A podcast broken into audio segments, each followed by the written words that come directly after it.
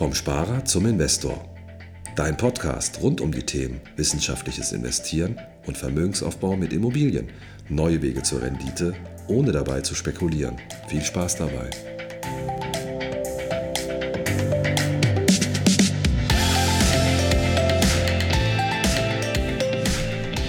Hallo und herzlich willkommen zum Podcast vom Sparer zum Investor.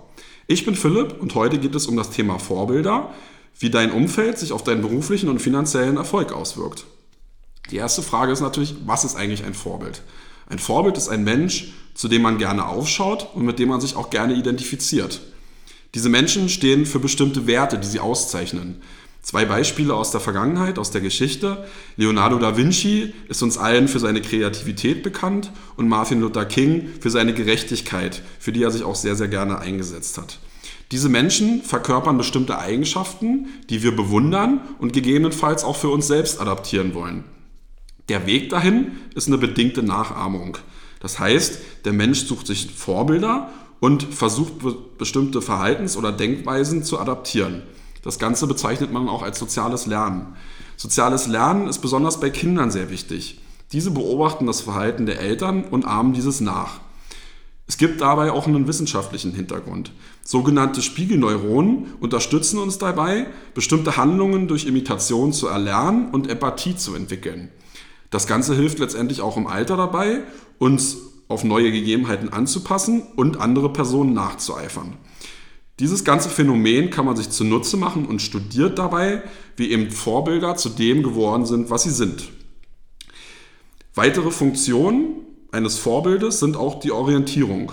Manchen Menschen fehlt einfach eine klare Richtung im Leben. Die wissen nicht so genau, wo geht es hin, wer bin ich so wirklich, was will ich auch, was sind meine Ziele, wohin will ich mich entwickeln. Das heißt, man schaut auf das Leben der Vorbilder und bekommt dann eine ganz gute Idee, wie man was selbst machen kann. Genauso das Thema Sicherheit sag ich mal, in Zeiten wie heute, wo die Welt so ein bisschen in, in, im Ungleichgewicht ist, viele Krisenherde, man weiß nicht so ganz, wo es hingeht in die Zukunft, man entwickelt so eine gewisse Sehnsucht nach Sicherheit. Ne, in dieser Zeit sind sogenannte Helden gefragt. Ne, also das heißt, Personen werden einfach zu Symbolen durch, durch ihre Art, vielleicht weil sie auch etwas machen, was vorher noch nie so gemacht wurde. An der Stelle ist zum Beispiel Barack Obama ein sehr gutes Beispiel, der eben als erster schwarzer Präsident in den USA ja, ja, sehr, sehr große Bewegung in die Bevölkerung gebracht hat und eben Dinge vielleicht anders gemacht hat oder auch anders wahrgenommen wurde, weil er eben für sich eine, eine Neuheit war, was es vorher nicht so gab. Ein weiterer Punkt ist das Thema Motivation. Ähm, Vorbilder sind in der Regel positive Beispiele dafür, dass ähm, Ziele, die man sich setzt, auch wirklich erreicht werden können. Ne? Und das sollte letztendlich für sich selbst auch die Motivation sein, an eigene Ziele und Träume zu glauben und auch wirklich daran zu arbeiten. In der Regel variieren Vorbilder je nach Lebensphase und Situation und können sich auch mit der Zeit natürlich ändern. In der Tat ist es so, dass die Wahl der Vorbilder ähm, tatsächlich viel auch über unsere aktuelle Lebensphase verraten. Das heißt, Vorbilder sollten nicht weit über uns schweben. Das heißt, zum Beispiel jemand wie Nelson Mandela oder Mutter Teresa, die sind schon, klar haben die Vorbildcharakter, aber die sind für uns einfach so weit weg, dass sie für normale Menschen eigentlich eine Stufe zu hoch sind, um letztendlich denen nachzueifern und zu denken, okay, ich will exakt dieselben Verhaltensweisen an den Tag legen oder auch was so Ziele angeht, möchte ich mich irgendwie daran orientieren. Denn wichtig ist, ein ideales Vorbild ist jemand, den man bewundert, dessen Erfolg aber für einen selber nicht irgendwie unerreichbar scheint. Das heißt, das sind in der Regel Menschen, die hart für ihren Erfolg gearbeitet haben, aber ganz wissentlich nicht perfekt sind. Das heißt, auch diese Menschen machen Fehler und haben Schwächen, genauso wie wir.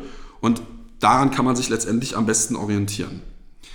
Jetzt sind wir so ein bisschen theoretisch in das Thema Vorbilder reingegangen. Ich habe euch so ein bisschen erklärt, was macht ein Vorbild aus, was sind Beispiele aus der Geschichte.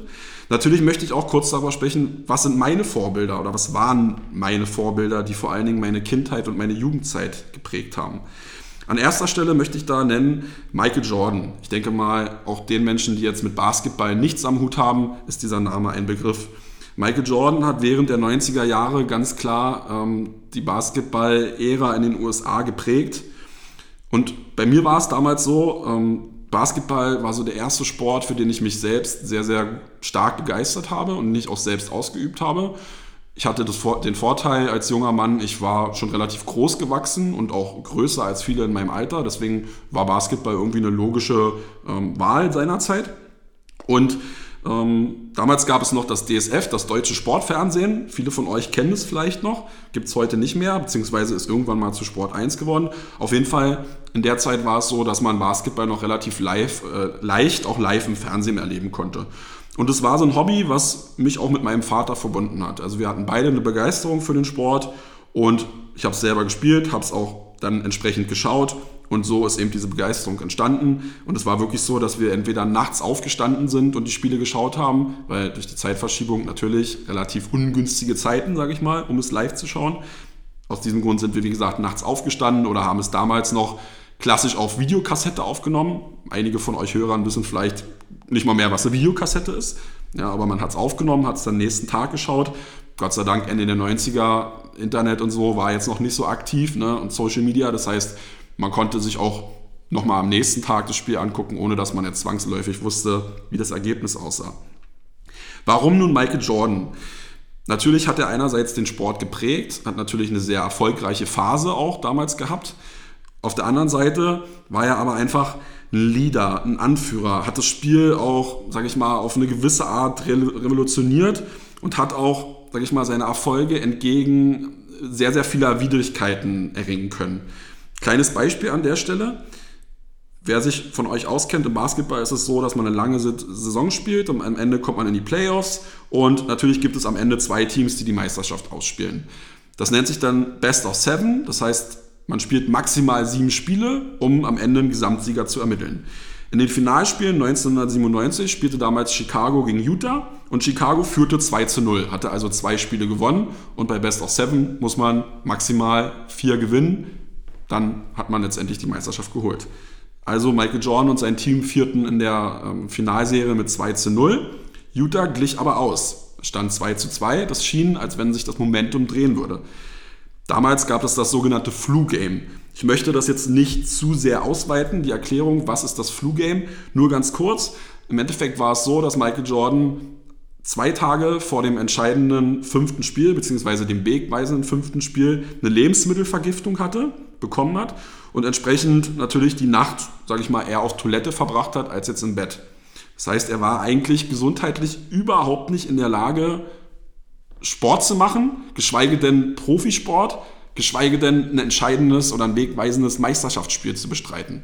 Er hat aber entgegen aller dieser Widrigkeiten es geschafft, sich bis zu diesem Punkt, bis zu diesem Spiel fit zu machen, hat eine wirklich ähm, geschichtsträchtige Leistung auch in dem Spiel gebracht, hat also sein ganzes Team getragen, hat dieses fünfte Spiel, sage ich mal, maßgeblich beeinflusst, damit es gewonnen wurde.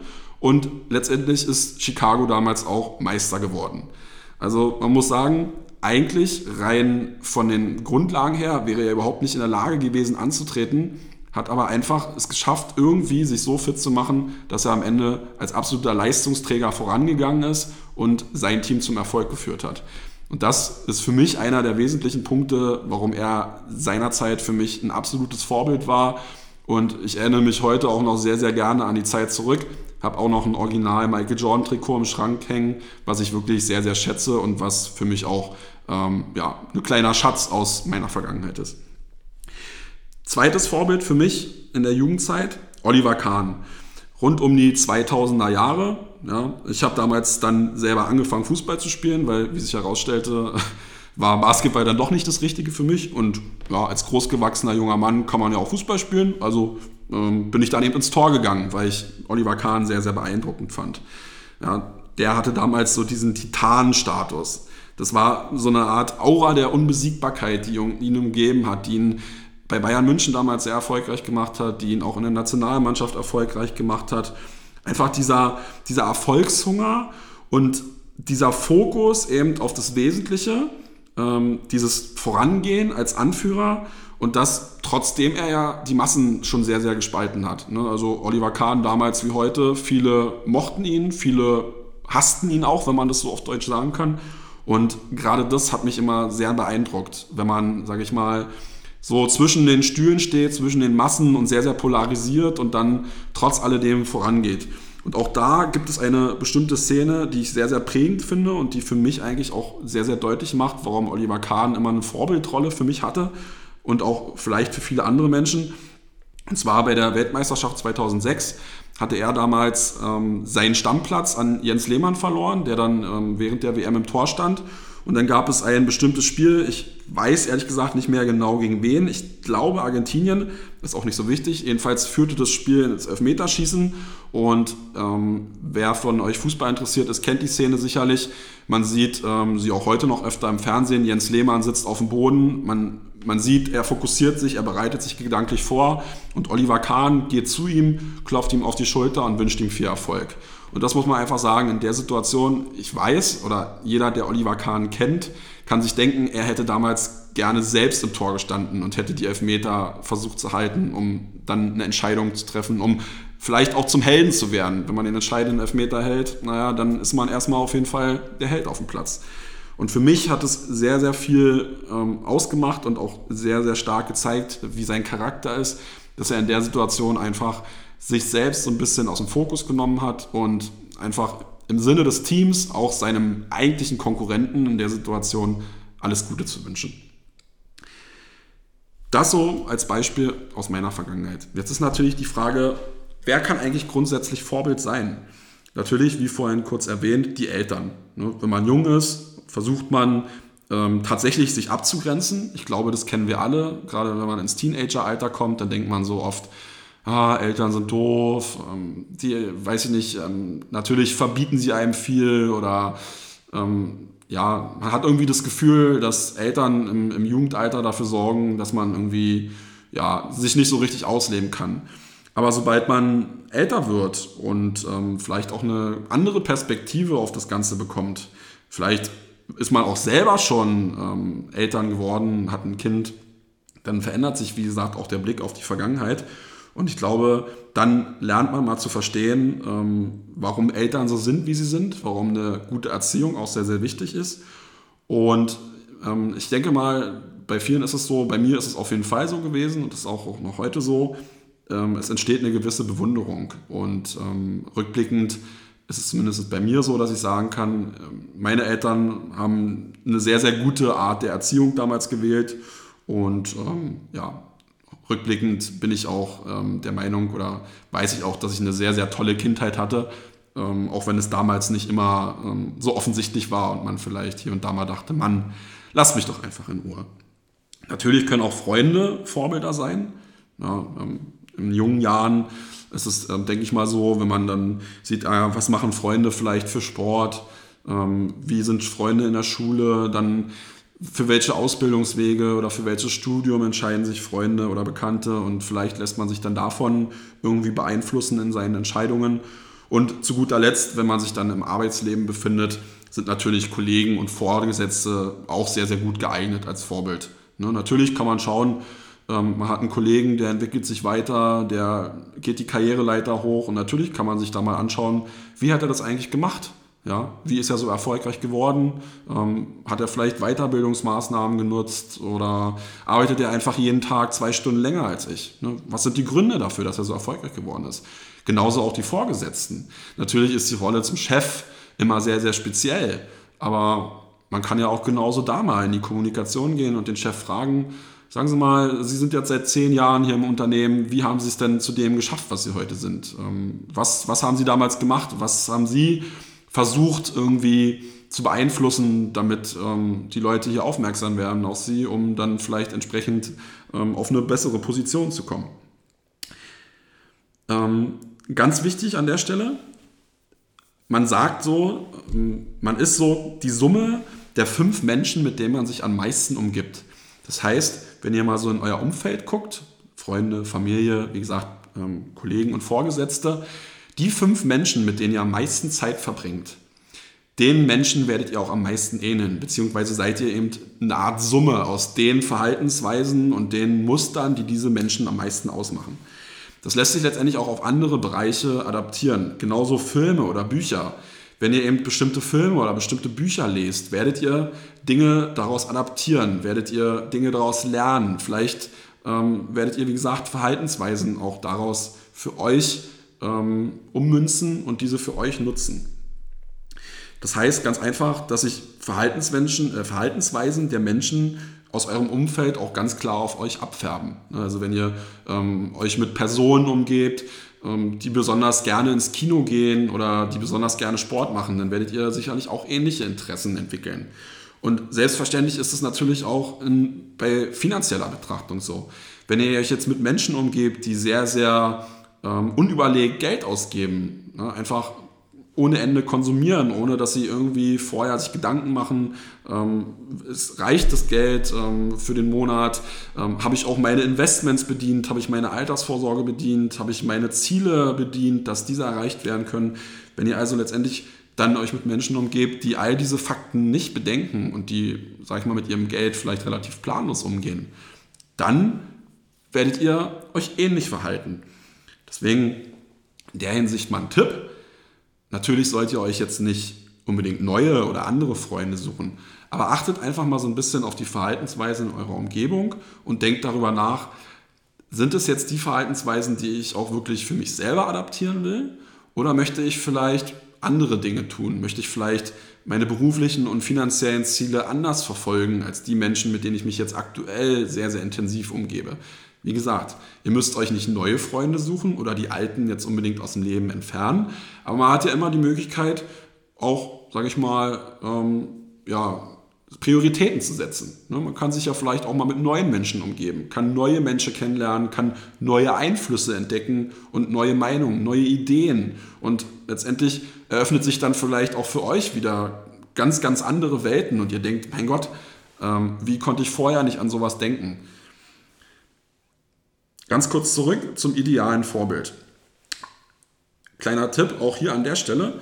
Orientiert euch vor allen Dingen an Menschen, deren Erfolg für euch erreichbar scheint.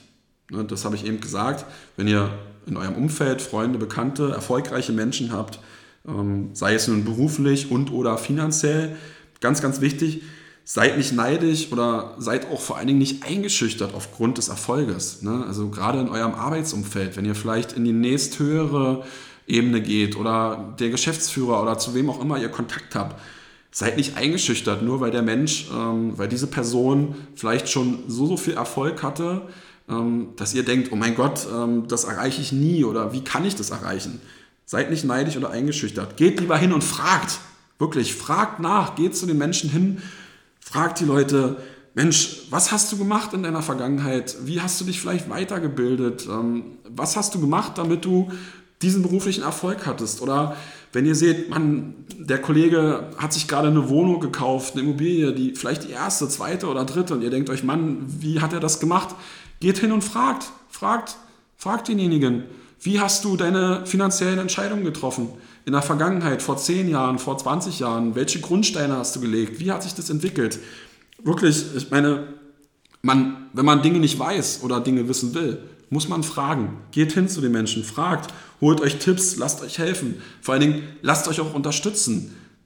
Ein ideales Vorbild sollte in der Regel sein Wissen auch teilen, sollte seine Einstellung teilen, sollte auch so weit gehen, dass er euch letztendlich auch dabei hilft, erfolgreich zu sein.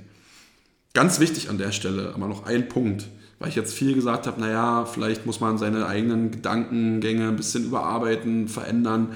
Ganz, ganz wichtig an der Stelle, verliert natürlich niemals die eigene Identität. Ne, also wenn ihr bestimmte Prinzipien habt, wenn ihr bestimmte Gedankengänge habt, die euch vielleicht schon im Leben begleiten, mal als Beispiel, ähm, seid ihr vielleicht sehr, sehr nachhaltig, seid ihr so ein bisschen im grünen Bereich unterwegs, ja, dann müsst ihr das natürlich bei eurer Planung für berufliche und finanzielle Ziele nicht komplett über Bord werfen. Natürlich gibt es auch Investments, wo man das Ganze betrachten kann, die ein bisschen nachhaltiger sind, die, ähm, wie gesagt, auch ein bisschen grüner sind als andere Alternativen. Ähm, nicht denken, oh Gott, das gibt es sowieso nicht, dann setze ich mich auch nicht da, damit auseinander, ne? sondern kommt gerne auf uns zu und sagt, Mensch, ja, ich weiß nicht, ähm, ich habe bestimmte Prinzipien, die würde ich ganz gerne auch irgendwie ähm, in die Erreichung meiner finanziellen ähm, Ziele mit einbauen oder mit einwirken lassen. es gibt immer Wege und Möglichkeiten, die können wir gerne einfach gemeinsam auch ergründen. Um das Ganze hier an der Stelle abzuschließen, möchte ich sagen, ich habe natürlich Vorbilder in der Vergangenheit gehabt und habe auch natürlich jetzt ein Vorbild. Tatsächlich habe ich ein Vorbild hier bei uns in der Capri. Ähm, warum? Weil mich seine Investmentstrategie sehr, sehr beeindruckt. Ja, ähm, er ist mir sicherlich ein, zwei Schritte voraus. Warum? Weil er den Grundstein für das, was er heute hat, schon vor vielen Jahren gelegt hat. Und irgendwann ist es so, dass ein System, was man sich überlegt hat, auch einfach anfängt von sich von selbst zu laufen, mehr oder weniger. Ne? Und nach und nach zeigt sich, dass die Strategie, die er sich mal vor ein paar Jahren überlegt hat, heute seine Früchte trägt. Ja, das heißt, ähm, ich lasse mich davon aber auch nicht einschüchtern, weil ich könnte jetzt denken, oh Mann, der ist schon so, so viele Jahre voraus und wie soll ich das beschaffen, um ihn mal einzuholen? Nein, ich lasse mich davon nicht einschüchtern, sondern habe ihn gefragt, wie hast du das gemacht, wie hast du angefangen? Ne, auch er ist mal bei Null gestartet. Also nicht mit Null Euro, aber diese Strategie, die heute einfach einen gewissen Fortschritt hat, hat auch mal irgendwann angefangen. Also habe ich ihn gefragt, wie hast du das gemacht und wie kann ich es selber erreichen? Na, und jetzt hilft er mir letztendlich langfristig genau eine ähnliche Strategie zu entwickeln oder eben ähm, eine andere Strategie zu entwickeln, aber auf jeden Fall unterstützt er mich dabei, damit ich auch meine eigene langfristige Strategie aufstellen kann, um letztendlich meine Ziele zu erreichen. Vielen Dank fürs Zuhören. Ich hoffe, euch hat die Folge gefallen. Wenn das der Fall ist, gebt uns gerne 5 Sterne. Darüber würde ich mich tatsächlich sehr, sehr freuen, denn euer Feedback ist letztendlich unser wichtigstes Gut. Falls ihr jemanden kennt, der sich auch mit dem Thema Vorbilder auseinandersetzt oder ihr möchtet gerne mir mal erzählen, wer eure Vorbilder sind oder waren und warum, wieso, weshalb das für euch Vorbilder sind oder waren, dann könnt ihr mir gerne ähm, eine Mail schreiben oder ihr kommt auf mein Instagram- oder Facebook-Profil und schickt mir dort eine private Nachricht. Und ja, ich würde mich sehr, sehr freuen, wenn ich eure Geschichten erfahren kann.